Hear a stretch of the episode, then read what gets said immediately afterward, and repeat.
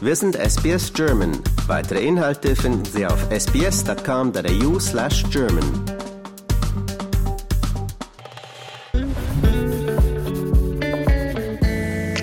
Hallo liebe Hörerinnen und Hörer, mein Name ist Chris Dammann, ich lebe in Brisbane, bin vor etwa 15 Jahren aus Deutschland ausgewandert nach Australien und bin heute Betreiber des YouTube-Kanals Leben in Australien. Hallo Chris, herzlich willkommen. Ich freue mich, dass du dir Zeit genommen hast heute. Ja, danke schön, sehr gerne. Hier bist und zwar im Radio und nicht im Video.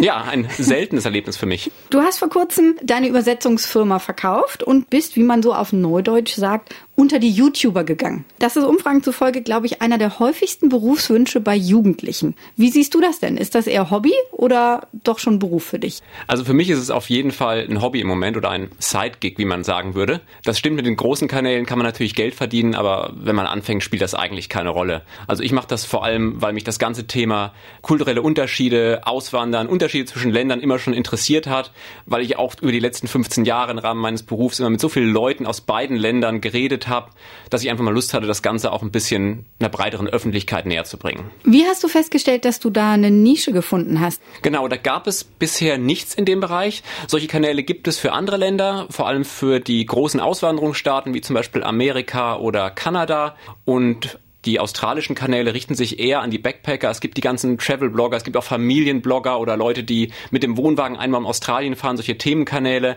Aber wirklich etwas, was sich an Leute richtet, die längere Zeit hier sein wollen oder die vielleicht langfristig vorhaben, hierher auszuwandern, das gab es noch nicht. Und das ist einfach eine Lücke, die ich schließen wollte mit dem Kanal. Wie fängt man sowas an?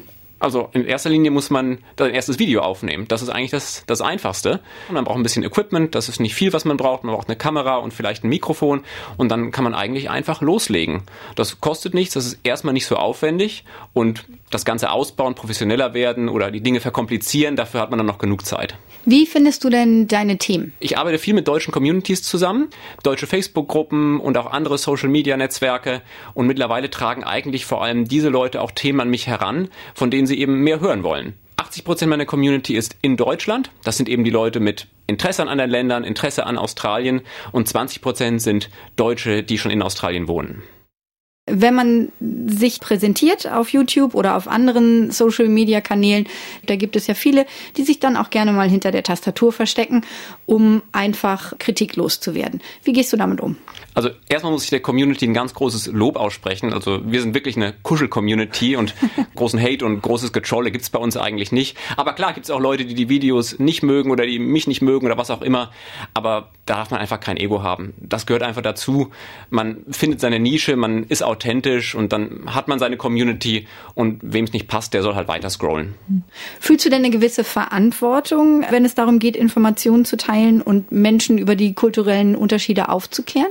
Ja, absolut. Also mein Kanal ist kein reiner Entertainment-Kanal, es ist eher Infotainment. Das heißt, das, was ich an Informationen, an Fakten vermittle, das muss auch echt sein, das muss verifiziert sein. Deswegen gebe ich in der Videobeschreibung immer meine Quellen an und deswegen recherchiere ich das auch sehr gründlich, weil eins ist ja klar, heutzutage Fehlinformationen haben wir genug. Fehlinformationen verbreiten sich sehr schnell und deswegen achte ich sehr darauf, dass ich da sehr korrekt bin. Werde ich auch immer reichlich korrigiert von meinen Zuschauern. Australien ist ja ein föderalistisches Land, das heißt, die Regeln zwischen den Bundesstaaten, die unterscheiden sich. Und wenn ich dann zum Beispiel nur die Queensland-Perspektive beschreibe, dann kriege ich gleich von den Zuschauern aus Westaustralien entsprechende Korrekturen. Bei uns ist es aber anders und das stimmt aber so nicht. Ha, hast du da mal ein konkretes Beispiel? Ich habe neulich einen Short gemacht zum Thema Essen in Australien. Also einfach eine Minute darüber geredet, wie so die allgemeine Cuisine in Australien ist.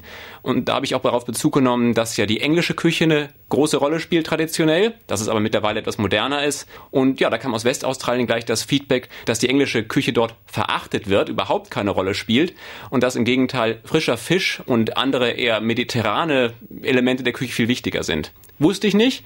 Ich war zwar schon drüben in Perth, aber habe natürlich nie dort gelebt ja, aber man lernt ja immer mehr dazu und na, niemand ist unfehlbar und ich freue mich ja, wenn wir insgesamt alle gemeinsam was lernen. Ja, das stimmt. Ich habe jetzt auch was gelernt, weil die englische Küche war bis dahin für mich auch nicht existent. Ja, das, so kann man es auch sagen, definitiv. Für mich ist es der klassische Dreiteiler einfach. Ne? Das Steak, Kartoffelpüree und dann noch Gemüse, das noch nicht schmeckt. Das ist ja. halt sehr schade. Ja, oder Fish and Chips in Zeitungspapier mit Essig. Ganz genau. Du hast ja durch deine Erfahrung, dass du in Deutschland und in Australien gelebt hast und auch eben lange als Übersetzer tätig warst, eine einzigartige Perspektive. Wie hast du denn gelernt, mit den Unterschieden, mit den kulturellen Unterschieden umzugehen, ohne sie wirklich zu bewerten? Da hilft mir vielleicht, dass ich wirklich so ein bisschen zwischen den Kulturen stehe. Ich bin seit 15 Jahren hier, aber ich fühle mich eigentlich immer noch nicht als Australier. Ich habe mich aber auch schon damals nicht als Deutscher gefühlt, sondern eigentlich eher als Weltbürger, der halt zufällig in zwei Ländern wohnt. Deswegen glaube ich, dass ich das alles ganz gut von einer neutralen Perspektive aus analysieren kann. Und ich bin noch nicht der Meinung, dass das eine Land besser ist als das andere.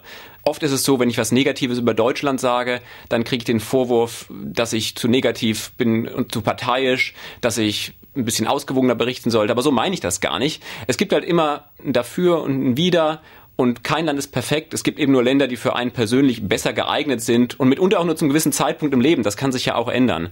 Also zusammenfassend finde ich, dass sowohl Deutschland als auch Australien ein ganz tolles Land ist und dass es wirklich viele Pros gibt, in einem von den beiden Ländern zu wohnen.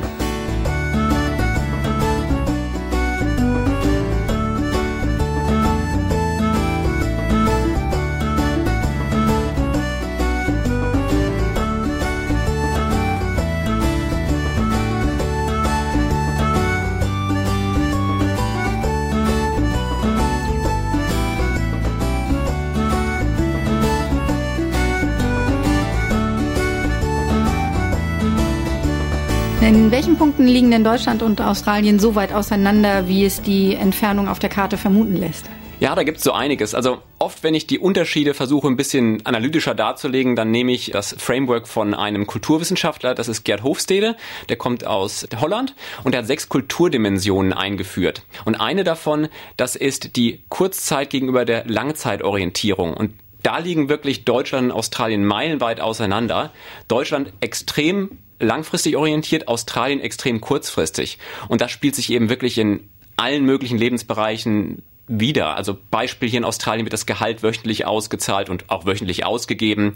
Mietwohnungen werden hier ganz schnell gemietet und gekündigt. Große Lebensentscheidungen, wie zum Beispiel ein Haus zu kaufen, das wird sehr kurzfristig getroffen. An die Rente oder Jahrzehnte im Voraus denkt hier keiner. Jobs werden gewechselt, Karrieren werden gewechselt, alles ist deutlich schneller und weniger träge als in Deutschland. Das muss man mögen und ich denke, das ist auch etwas, womit die meisten Deutschen, die hierher kommen, sowohl am Anfang als auch später immer wieder mit hadern. Äh, ja, da muss ich mir an die eigene Nase fassen. Wie lange hat es bei dir denn gedauert, bis du dich an das andere Tempo in Australien gewöhnt hast? Also eigentlich habe ich mich auch bis heute nicht richtig dran gewöhnt, beziehungsweise es fällt mir immer wieder auf, dass eben das Tempo hier in Australien auf der einen Seite etwas gemächlicher, entspannter ist, weniger stressig, aber auf der anderen Seite halt dieses langfristige Planungselement überhaupt nicht vorhanden ist. Die Leute denken einfach sehr oft sehr kurzfristig. Wenn man zum Beispiel, nehmen wir mal an, etwas Geld auf dem Konto hat und man sieht etwas Schönes, dann würde man sich in Australien das kaufen, weil man Lust drauf hat. Weil man sich vielleicht mal was gönnen will, weil man Spaß dran hat, weil man Freude hat. Und in Deutschland würde man erst drüber nachdenken, ob man das wirklich braucht, ob das Sinn macht. Braucht man das auch in fünf Jahren noch?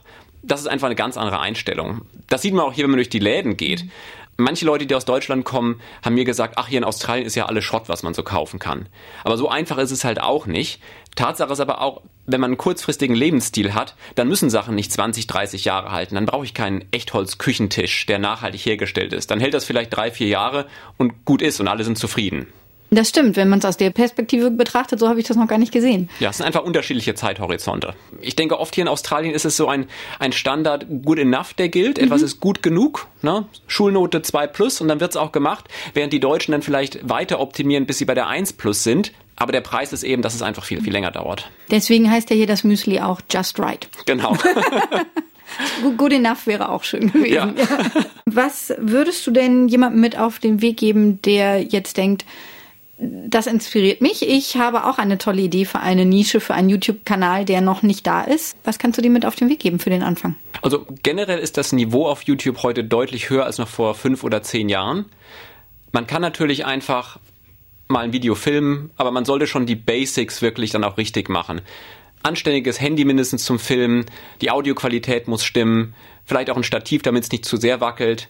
Also was vor fünf Jahren oder zehn Jahren funktioniert hat, das funktioniert heute nicht mehr und es professionalisiert sich eigentlich zunehmend. Also man sollte schon, wenn man es macht, es dann auch richtig machen. Du bringst da aber noch mal ein bisschen Witz mit rein und schneidest dann Sachen dazwischen zum Beispiel, die gut zu passen. Das ist ja alles aufwendig. Das kostet ja auch alles Zeit. Ja, ganz genau. Also muss ich aber auch sagen, das macht mir Spaß und das ist eigentlich auch der Grund, warum ich das jetzt mache. Alle Aspekte dieser YouTube-Arbeit machen mir Spaß. Ich beschäftige mich gerne mit den Themen, ich mache gerne die Recherche, ich filme das gerne, aber ich bearbeite es auch gerne, arbeite mit der entsprechenden Software, ich äh, interagiere gerne mit der Community. Das sind alle sehr positive Aspekte.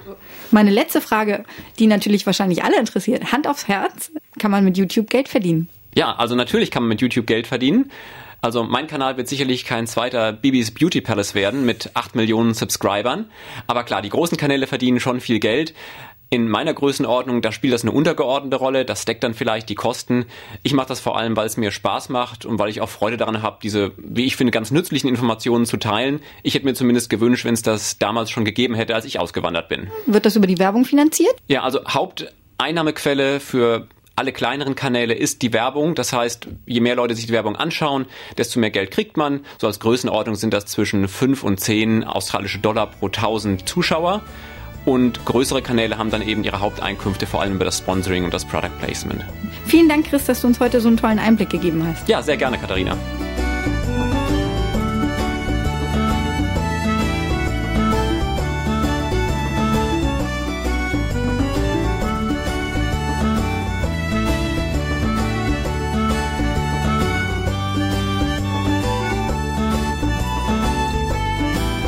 Katharina Lösche für Radio SBS German.